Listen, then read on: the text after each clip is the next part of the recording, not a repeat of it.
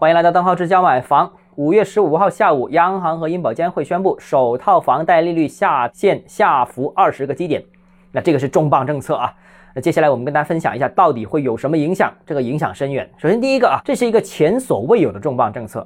那新政等于针对购房贷款实施全国性的定向降息，那也就是说，对首套房贷全面降低利率零点二个百分点。那这种操作是从来没有过的。之前我们见过很低的利率，比现在更低，但是这种定向只针对房地产里面的贷款的首套房这么具体的这种措施从来没有过啊！降息降准大家见得多了，都是央行宣布整体的降息或者定向某一个领域的降息，但是这么精准的一个小领域，真是从来没有过啊！过去在比较长的时间嘛，我们看到。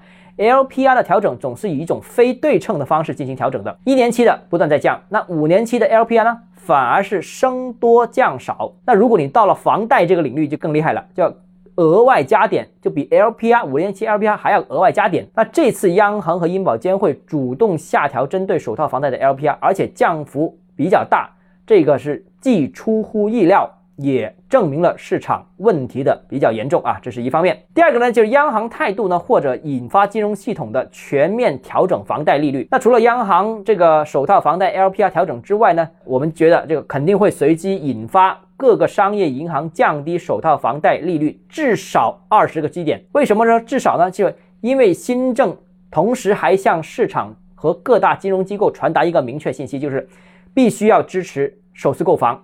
房贷政策也可以根据各个城市的情况因城施策予以放松。实际上，之前呢，管理层已经有类似的表态，比方说像广东省人民政府，其实在五一之前也就明确表态，各地可以根据自身情况降低购房的首付比例和降低购房利率。但实际上，这个表态说完之后，到现在为止已经过去大半个月了，各金融机构仍然采取比较谨慎的房贷政策，主要表现在啊，降低房贷、降低首付比例，基本上是不敢用的了。针对房贷的动作呢，也不敢有大动作。那房贷近期呢，尽管有一些下调，但是幅度也是偏小的。那国有银行啊，这些大行啊，基本上都还是 LPR 之上额外加点。那这次央行的动作。啊，预计会起到明确整个方向，大家不用犹豫了，我带头做了起来啊。那所以呢，会起到鼓励各地各金融机构采取更加积极的房贷政策，尤其是降低首套房贷利率。预测其实我们是前几天已经在微博上发了文，那这个政策出来之后，真的过了几天，全国已经有四十多个城市将首套房贷降到了百分之四点四。